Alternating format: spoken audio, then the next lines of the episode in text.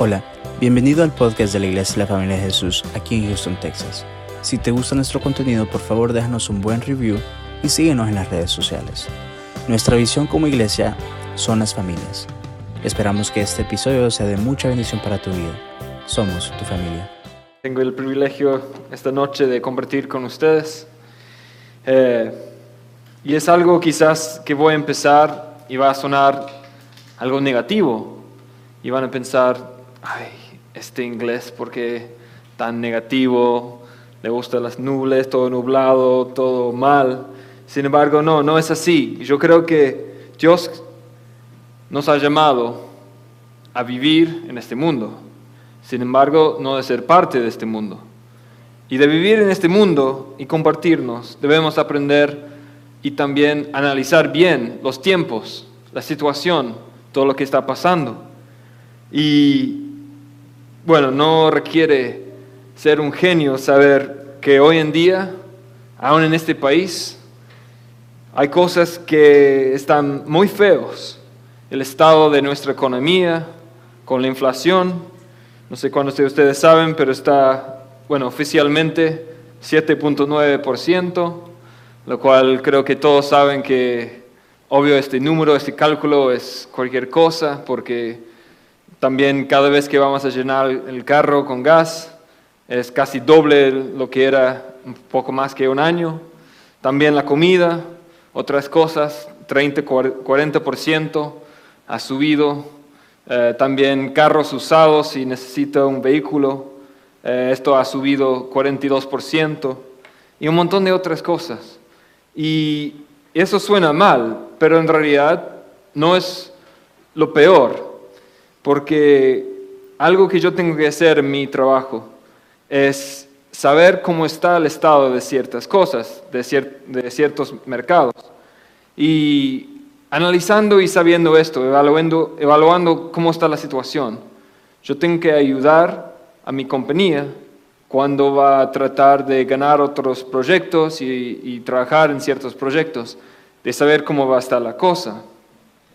Eh, yo trabajo como ingeniero eléctrico, sin embargo mi compañía tiene que ver con el aceite la gasolina y yo creo que todos, ninguno de nosotros nos gusta eh, comprar y llenar el tanque de gas de a 4 dólares por galón, como está ahora. Eh, y piensa que está mal, que también el barril ahora es 107 dólares por barril. Eh, y ha subido esto bastante últimamente.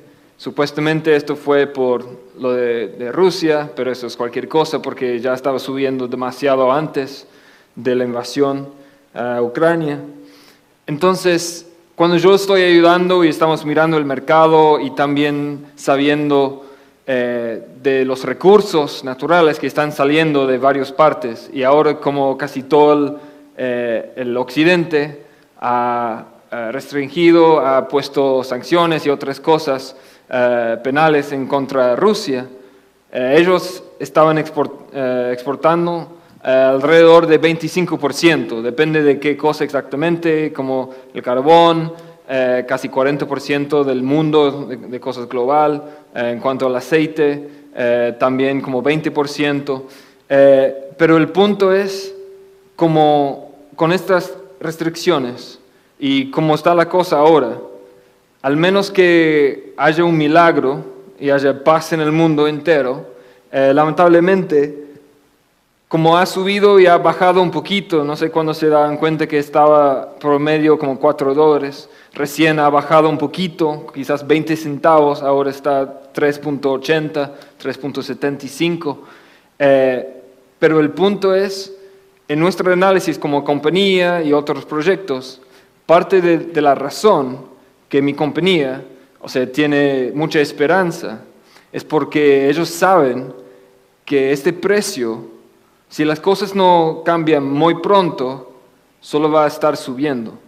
Entonces, en cuanto a nosotros de estar perforando, pero aquí en Estados Unidos no, por cualquier razón, y para no entrar mucho en lo político, eh, no quieren perforar, no quieren hacer más aceite o mucho más aquí en Estados Unidos, pero global, internacionalmente sí, eh, y hay, hay mucha oportunidad.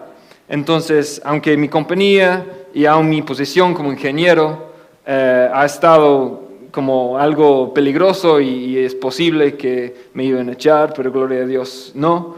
Eh, cuando echaron casi 45% de, de, mis compañeros hace un par de semanas.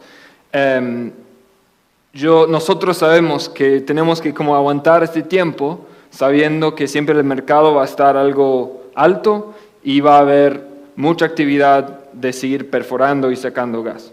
¿Y por qué les, les cuento todo esto? Otra vez, ya vamos a ver en, cuanto a base bíblico, pero algo que Dios me estaba poniendo en mi corazón hace mucho, hasta que casi empezó COVID, eh, era de compartir como cosas y también poner cosas en, práctica. Una cosa es leer la Biblia y sacar una buena enseñanza y creer en Dios y entender que debemos confiar en Dios y aceptar y cosas espirituales y todo, y todo esto está muy bien, sumamente importante. Sin embargo, yo creo que si no tenemos mucho cuidado, caemos en el error de tratar de dividir, o sea, lo físico, lo presencial, lo que nosotros vemos en nuestro alrededor, con lo espiritual. Y esto es uno de los errores que hicieron los griegos. Según la historia, en el pasado los griegos, o sea, ellos dividían lo físico que para ellos era algo feo y malo, sucio, con lo espiritual, lo cual era algo sumamente importante. Entonces todos los filósofos en aquel tiempo, eh, que solamente ahí se sentaban y le gustaban hablar, charlar eh, y hablar cosas filosóficas de, bueno, si un árbol cae eh, y no hay nadie, hace un sonido, bueno, cosas así. Eh, esto era lo más importante, lo mejor. Pero ellos hacían esta división.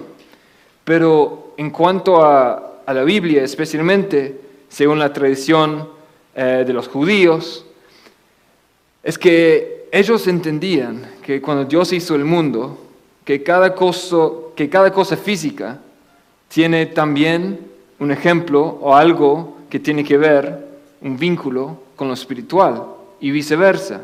O sea, ellos no dividían las cosas físicas, feas, sucias, con lo espiritual, sino ellos entendían que las dos cosas eran importantes.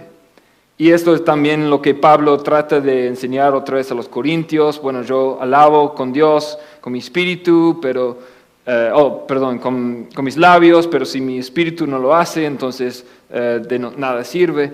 El punto es que Pablo en este momento estaba tratando de animar y hacerles recordar la importancia de las dos cosas y que las dos cosas van en armonía. Entonces, volviendo a lo que estaba diciendo, yo, yo había pensado y empezaba a, a tener bastante revelación, siento yo, de también entender y analizar, evaluar el estado y estos tiempos que está pasando. Y sé que nuestro amado pastor, o sea, siempre decía que estamos en los últimos tiempos y aún decía estamos en los últimos de los últimos de los últimos de los tiempos. Está bien, yo también estoy de acuerdo, pero también pienso que es otro error ser como cristianos y pensar, bueno, el mundo va de mal en peor, sí vamos a tratar de evangelizar y ganar más almas, lo cual es muy importante, pero bueno, si el mundo va al infierno y si va de mal en peor y este país se cae, otro país y todo esto, ¿qué nos importa? Porque vamos a estar con Dios. O bueno, Jesús ya va a venir y quizás vamos a salir antes de la tribulación. Siento que también Dios amó al mundo de tal manera que mandó a su Hijo unigénito que nosotros no solo como eh, evangelistas, sino embajadores, de entender que nosotros debemos tratar de hacer la voluntad de Dios, porque aun Jesús, Jesús oraba al Padre, que Padre nuestro, que estás en los cielos, santificado sea tu nombre, venga tu reino, hágase tu voluntad como en el cielo, así también en el cielo. No, así también en la tierra. En la tierra. ¿Y qué es? ¿Qué es el reino de Dios? ¿Qué es la voluntad de Dios? Es gozo, es paz, es verdad, es justicia, imparcial. Lamentablemente hoy en día, tanto en este país como en otros lados, vemos que eso no es, eso no es el caso. Que cada grupo tiene sus propias cosas, sus propios intereses, aún en lo político, el gobierno, la compañía, etc. Y ellos quieren retener o aumentar su propio poder, el dinero, las riquezas, cosas así. Así que yo creo que debemos estar sabios y entender que es muy probable, es muy probable que las cosas hoy en día, por una temporada, se va a empeorar. Y otra vez, no quiero ser ah, ese jazón negativo y todo, no, no, no, voy a terminar con esperanza, sin embargo, hay que prepararnos. Y yo creo que también hay muchos ejemplos, tanto ejemplos específicos en el Antiguo Testamento como en el Nuevo Testamento, y también hay cosas que se puede entender que Jesús estaba hablando de esto, de la importancia de la preparación. Y hay que entender que un ejemplo que dije que es muy probable que o la gasolina se va a mantener así como está, pero si algo no cambia, va a subir. Y es muy probable y posible que en los próximos meses va a pasar, bueno, aquí en Houston, va a pasar eh, arriba de 5 dólares por galón. Eh, y aún más es, posible. En California ya está promedio 7 eh, y, media y casi 8. Em, así que es muy posible esto. Otra cosa también, y, antes también quería avisarles, pero también algo sentía de parte de Dios que no era el momento o no quería hacer a nadie incómodo o pensar que a ah, este loco Jasón, ¿por qué está diciendo esto? Pero hay que prepararnos también en cuanto a la comida. ¿Por qué? Porque otro análisis que mi compañía estaba haciendo y una cosa que la gente no entiende, no puede hacer este vínculo entre el gas natural y el fertilizante. ¿Y, qué nos importa el, fertilizante? El fertilizante es el producto más importante de toda la comida en todo el mundo. Si no, si no fuera por fertilizante sintético, eh, dicen que alrededor de un poco menos que dos billones de personas morirían de hambre. Porque el fertilizante sintético es necesario para que eh, la harina, eh, los árboles, o sea, el, trigo, tantas cosas se requieren fertilizante para que se produzca más y más rápido y mejor calidad. Porque esas plantas necesitan nutrientes. En el pasado no era necesario, pero también en el pasado eh, sí usaban, eh, bueno, el fertilizante era algo natural, usaban vacas y, animales, caballos, eh, pero hoy en día es necesario el fertilizante. ¿Y cómo y qué, o cómo qué se produce el fertilizante? Por el gas natural, porque el producto, la base del fertilizante es por el, el hydrocarbon, y esto viene del gas natural. Y como ahora casi 50% del gas natural global viene entre Belarus, Ucrania y Rusia. Y como decía, el Occidente, eh, Europa, Estados Unidos y todo están poniendo sanciones en contra de Rusia y Belarus y nadie, supuestamente, nadie puede comprar de ellos, aunque otros países lo están haciendo. Eh, y también Ucrania, bueno, es un desastre ahora por, por lo que está pasando por la invasión y, ellos tampoco no pueden eh, producir. Pero ¿por qué no estamos mirando ese efecto hoy en día en el mercado? Porque requiere tiempo. Y para esta temporada de, eh, de crecer y de también dejar que las plantas, el trigo, la harina y todo, eh, que puede producir y después hacen pan y, cosas, eh, requiere alrededor de seis a nueve meses.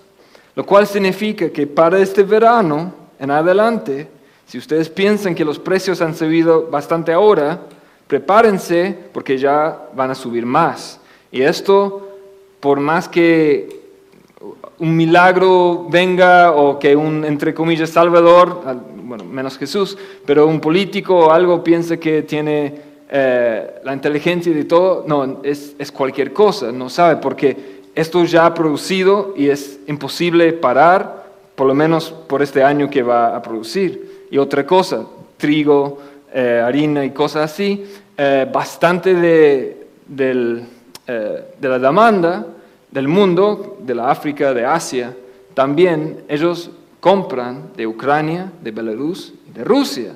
Y otra vez, Ucrania no pueden producir por la invasión, Belarus y Rusia no pueden exportar. Entonces, ah, va a haber una demanda como nunca habíamos visto de cosas básicas, básicas, de plantas, de, un montón de cosas. Y, el, por ejemplo, el precio de fertilizante hoy en día, no sé cuántos de ustedes están poniendo atención, pero ha subido 10 veces, 10 veces más de lo que era hace un año.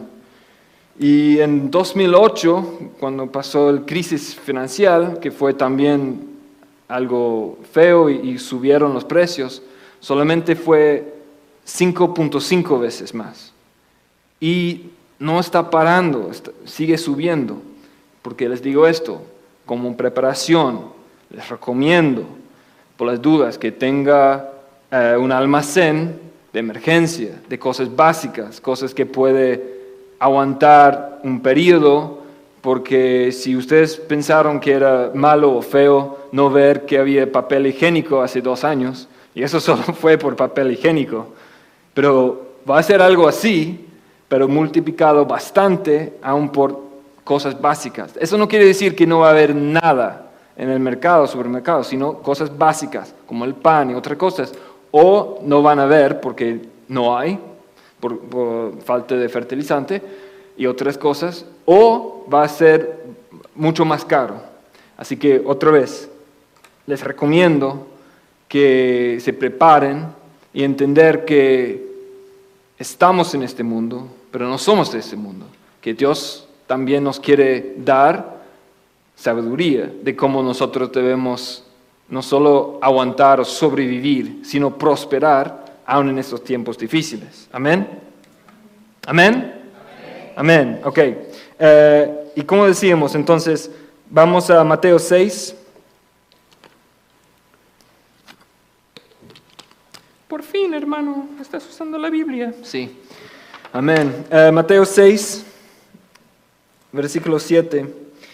Y al orar no uséis vanas repeticiones como los gentiles, que piensan que por su palabrería serán oídos. No os, no os hagáis eh, pues semejantes a ellos, porque vuestro Padre sabe de qué cosas tenéis necesidad antes que vosotros le pedáis. A ver otra vez. No os hagáis pues semejante a ellos, porque vuestro Padre sabe de qué cosas tenéis necesidad. Como decía, vamos a tener necesidades. Dios sabe que vamos a tener necesidades y aún mirando las cosas ahora y proyectando hacia el futuro, que los precios van a subir, que la inflación es una mentira, que es mucho más alto, ¿qué hacemos? Bueno, Dios sabe, pero hay que hacer nuestra parte también, hay que confiar en Dios, Dios nos va a dar la sabiduría, tanto como comunidad, como iglesia, que debemos ayudar los unos a los otros, pero también en su propia familia. Así que eh, Dios sabe antes que nosotros aún le pidamos. Vosotros pues oraréis así, Padre nuestro que estás en los cielos, santificado sea tu nombre, venga tu reino, hágase tu voluntad, como en el cielo, así también en la tierra. El pan nuestro de cada día, dánoslo hoy, perdónanos nuestras deudas, como también nosotros perdonamos a nuestros deudores. No nos metas en tentación, sino líbranos del mal, porque tuyo es el reino tuyo el poder y la gloria por todos los siglos. Amén. Por tanto, si perdonáis a los hombres sus ofensas, os perdonará también a vosotros vuestro Padre Celestial. Pero si no perdonáis sus ofensas a los hombres, tampoco vuestro Padre os perdonará vuestras ofensas. Así que vemos la importancia de dos cosas aquí. La oración, que debe ser efectivo y también la importancia del perdón. Así que quizás usted debe pensar o hacer su propio análisis de sí mismo. ¿Usted está orando suficientemente? ¿Usted ha perdonado y puede perdonar a sus hermanos suficientemente? ¿Y cómo sabemos si va a ser suficientemente o no? Cuando nuestra voluntad, cuando se une, cuando en realidad nosotros nos sometemos la nuestra bajo la voluntad de Dios, cuando nosotros queremos, deseamos, clamamos por un nuevo toque para que Dios pueda establecer su reino aquí en la tierra y no solo salvar almas para evitar el infierno y qué les importa si este mundo va al infierno y que todo va mal en guerra, sino que se haga su voluntad, la voluntad del Padre, como está en el cielo, perfecto, pero aquí en la tierra también. Y usted no es el presidente de, este país, usted tampoco creo que ninguno aquí es el gobernador, tampoco quizás piense que pueda afectar mucho, pero ¿saben qué? Cuando cada persona, cuando cada familia, cuando cada iglesia se despierta y tenga este anhelo verdadero de de decir y ver establecido Dios y su reino extendido, con tantas personas perdidas ahí, sin esperanza, de pensar que oh, las cosas van de mal en peor, lo cual es cierto y estoy de acuerdo, pero hay esperanza. Pero nosotros debemos cambiar nuestro enfoque y también perdonar es tan fácil pensar o decir que sí, yo voy a perdonar y, yo perdono a las personas, pero es diferente cuando es algo recién, cuando es una persona que realmente tenés mucho amor, mucho afecto con esta persona, te hace daño, y quizás la otra persona ni siquiera sabía, ni se enteró. Sin embargo, nosotros debemos, y yo por lo menos, mi ejemplo, yo, yo no oro suficientemente. Y yo creo que también, aunque yo perdono a muchos, o sea, a muchos pecados, por decirlo, cosas, errores de otras personas, quizás todavía hay ciertas cosas que digo a mí mismo, a Dios, a otros, que sí, yo he perdonado a esa persona, pero quizás no, quizás no ha sido este verdadero, genuino arrepentimiento de perdonar a esta persona. Y yo creo que el momento que nosotros podemos decir que sí, yo perdono, yo he perdonado a esta persona suficientemente, es cuando yo puedo orar por esa persona y que Dios le bendiga. Una cosa es decir, esta persona me hizo mal, hizo un error, me afectó, me dañó. Bueno, Señor, perdónalo, no sabe lo que hizo, pero bueno, es medio tonto, eh, no quiero que Dios debe bendecir mucho, sino porque mira lo que hizo, pero sí le perdono, pero no te olvides Dios de lo que hizo. No, eso no es perdonar, según la Biblia. Perdonar genuinamente, sinceramente, suficientemente, es al nivel de Jesús. Jesús muriendo en la cruz, ¿qué dijo? Perdónalos porque no saben lo que hacen. Pero en mi mente estoy, pero Jesús, sí saben lo que están haciendo, porque ahí estaban diciendo que sí, crucifícalo, crucifícalo. Ellos sabían lo que estaban diciendo. Sin embargo, Jesús, sabiendo que sus caminos son más altos que los nuestros y sus pensamientos no son nuestros pensamientos, pidió genuinamente, hasta dio su propia vida de decir, Señor, perdónalos. Y si Dios lo hizo por nosotros, nosotros también a los demás. Y aquí vemos claramente orar y perdonar. Yo siempre sigo el ejemplo de mi pastor, el pastor Quijano, sabiendo que no todos los días, o sea, no todas las noches, pero yo sé que muchas noches varias veces cada semana. Se apartó a su closet, oraba por nosotros, oraba por ustedes, oraba por mí, por su familia, por sus nietos.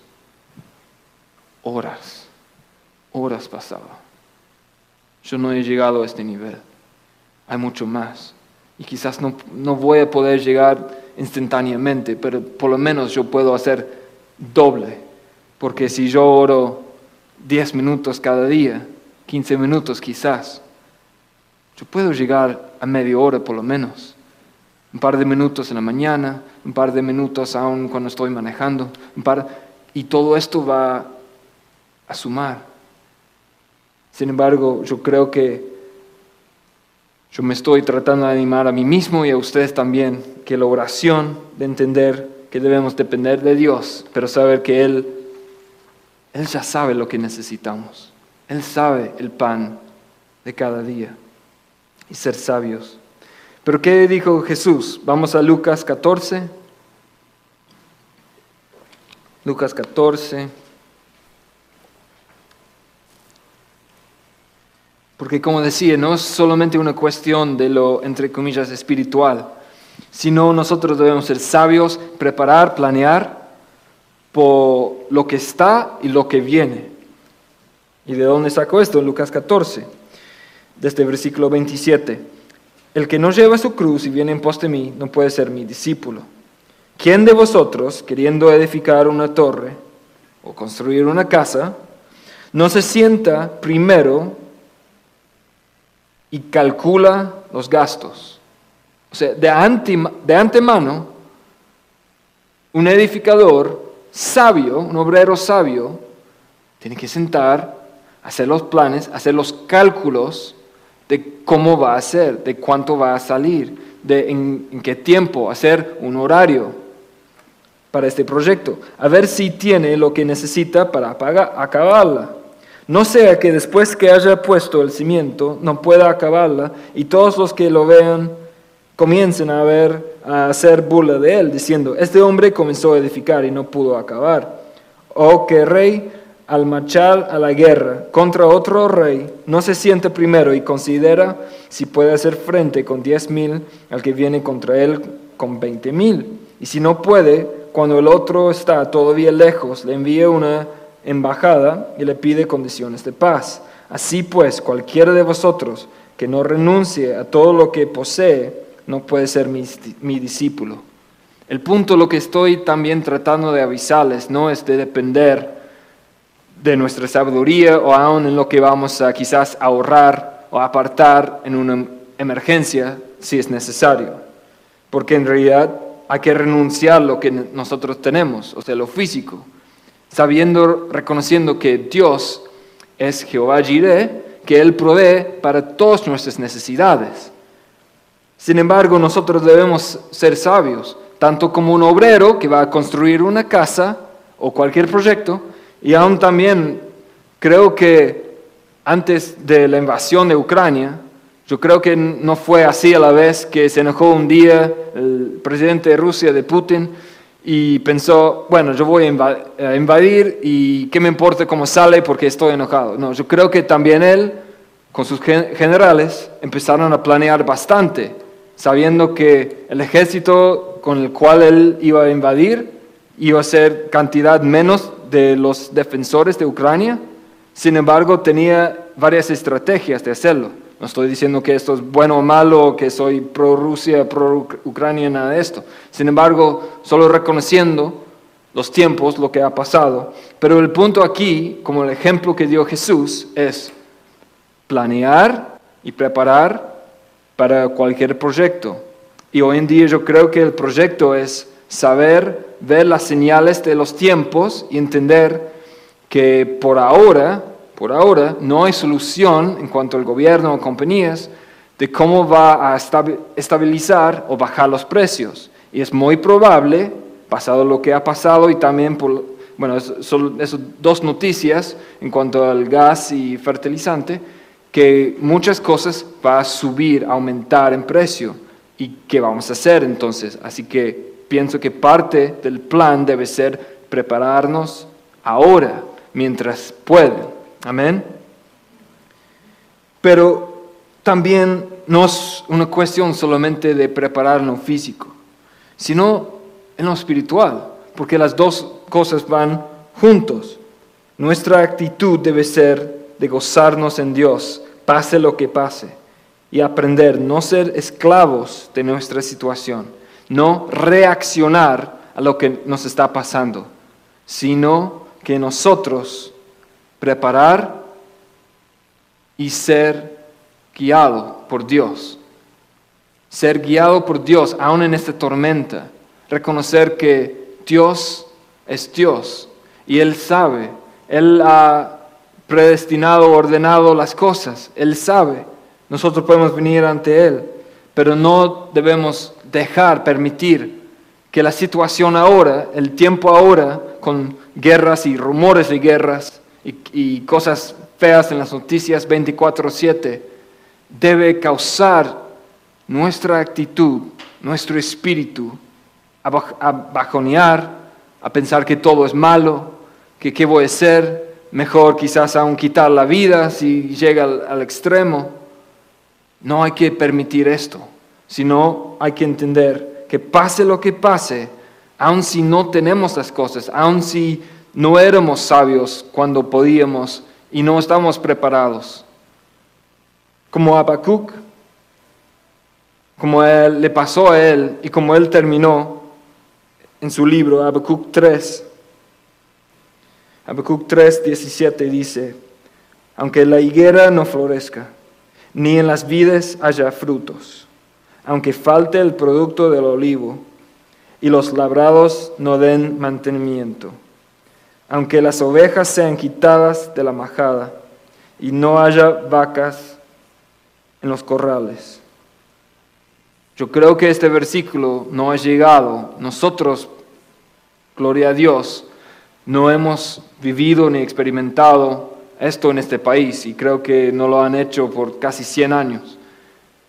Estamos muy privilegiados en comparación con otras personas en otros países.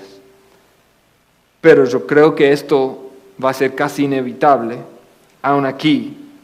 Así que debemos prepararnos y entender que es muy posible que este versículo nos va a pasar en estos meses, en estos años.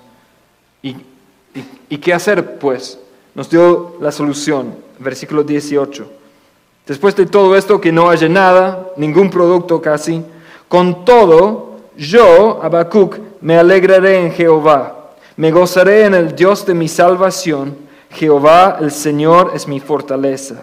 Él me da pies como de siervas y me hace caminar por las alturas. Con todo, yo, Jason, me alegraré en Jehová yo me gozaré en el Dios de mi salvación. Jehová, el Señor, es mi fortaleza. Él me da pies como de siervas y me hace caminar por las alturas.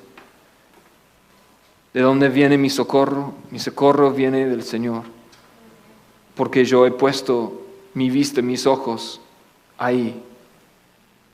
Nosotros quizás ha sido algo interesante que no hemos tenido esa necesidad como otras personas, como otras comunidades, como, por ejemplo la iglesia perseguida física, físicamente perseguida en la China, en Turquía, en Indonesia. Hay peligro de muerte. Ellos se reúnen con otros cristianos con peligro de muerte, ellos tienen una Biblia y pueden compartir. Nosotros no sabemos esto. Sí hay cosas feas y vamos a seguir orando y clamando que esto no pase, que no van a, llamar hoy en día en las escuelas y otros, otros lados lo malo bueno y lo bueno malo, enseñando que, bueno, ni, puedo decir las cosas porque si lo digo como estamos streaming en Facebook o YouTube lo va a quitar. Pero ustedes saben, creo, que muchas cosas que papás, padres, mamás tienen mucho ansiedad por lo que está permitiendo en ciertas escuelas, con ciertas doctrinas ahí. Pero el punto es, como Habacuc, debemos tomar esa actitud. Y como decía al principio, ser sabios, orar a Dios, también saber perdonar, ser realistas en cuanto ver cómo está la situación alrededor, pero no preocuparnos tanto. Y aún también otra recomendación específica, yo les recomiendo que casi no vean las noticias. Bueno, perdón, Ruby, o sea, sí, el show de Ruby, sí. Pero todo lo demás, como, porque, bueno, ella da esperanza y cosas interesantes, ¿verdad? Pero todo, todo lo demás es algo negativo. Y también, si ustedes piensan por un momento, ellos están, te están diciendo de cualquier cosa que usted sí o sí debe preocuparse. Por dos años era COVID, ahora es la guerra, ahora es porque un hombre pega a otro hombre en los Oscars. Y todo esto, o sea, ellos están llevando a cabo las cosas con las cuales nosotros supuestamente debemos preocuparnos. Pero yo he aprendido, y cuando yo saqué la televisión y me di cuenta que, o sea, hay una agenda y no buena, pero hay algo detrás de casi todos los mensajes, y no solo de lo que están, nos están diciendo como noticias, sino también lo que están evitando, lo que, están, lo que no están cubriendo, diciendo, porque nunca cobran de cosas buenas, nunca pueden avisar que, bueno, eh, fulano de tal hizo esto y esto fue para el mejoramiento de toda la humanidad. No, es, es siempre negativo. ¿Por qué? Porque noticias negativas pueden traer dinero, pueden ganar más y más rápido si las cosas son negativas. Y también detrás de esto siempre viene una compañía con algo de vender para ser supuestamente la solución. Y luego vimos que nosotros debemos ser sabios y preparar por lo que está y lo que viene. Y he dado un par de ejemplos con los cuales ustedes puedan hacer. Pero sobre todo, nuestra actitud, nuestro espíritu en todo esto, pase lo que pase, aun si se ve que estamos o quizás ya empezó la tribulación, porque hay otras teorías y entendimientos aún de Apocalipsis. Pero el punto es, ¿dónde está nuestra fe? ¿Dónde es, en qué, en quién hemos puesto nuestra confianza, nuestra esperanza, nuestro socorro? Y yo les invito que solamente en Dios. Les voy a pedir que se ponga de pie, que cierre sus ojos y vamos a orar como iglesia, como familias, como personas. Pero antes de orar, que cierren sus ojos y tomen un momento de pensar y, de prepararse. Si es cierto que las cosas pueden empeorar, ¿cómo voy a estar? ¿Cómo estar mi espíritu? ¿Cómo voy a ser a los demás? ¿Voy a ser de bendición o maldición a los demás cuando me vean? ¿Voy a tener una cara larga, bajoneada? ¿O voy a extender el gozo de Dios? Señor, gracias por este mensaje. Sé que estamos viviendo en tiempos difíciles, pero aún así a veces es necesario, aunque no nos guste, es necesario que pasemos por cosas así, porque está probando nuestra fe, está permitiendo que nuestra fe crezca, que podemos salir aún mejor. Y como tú eres el pastor y nosotros tus ovejas, no, no vamos a pasar en la valle de muerte, porque tu palabra no dice esto, sino por el valle de la sombra de muerte, lo cual si nosotros permitimos podemos pensar que es algo maldito, que es algo negativo, que es la muerte en sí. Sin embargo, solo es sombra. Y tú eres la luz. Y en tu luz vemos la luz. Tú eres la roca incomovible. Tú eres Jehová Jireh. Tú vas a proveer. Tú eres Jehová Nisi. Tú peleas por nosotros, Señor. Tú eres nuestro defensor. Tú eres el escudo alrededor nuestro. De protegernos de cualquier dardo del enemigo. Pero también, Señor, enséñenos, ayúdanos a depender de ti, a tener la esperanza que está en ti, de ser sal y luz a los demás, aún en estos tiempos, Señor. Porque también sabemos que por toda la historia, muchos han tenido que pasar por guerra, por tormentas, por cosas aún peores en los cuales estamos viviendo ahora, Señor. Y siempre mantuvieron la fe. Y ayúdenos, Señor, ahora hacer esto, hacer tus pies y tus manos aquí en la tierra, en lo físico, de ser sabios, Señor, de preparar por lo que va a venir y de buscarte aún más, día y noche, postrarnos delante de ti, saber que tus alas nos están protegiendo, porque tú nos quieres llevar y montar sobre las alas de un águila pero solamente cuando podemos poner nuestra confianza completa en ti y no depender de nosotros mismos, aun en nuestra inteligencia, sino en ti, Señor. Señor, ayúdanos que también tú puedes dar sabiduría, inteligencia y preparación a los líderes, a los gobiernos, para que pueda extender y ser establecido tu reino gozo y de paz y de justicia.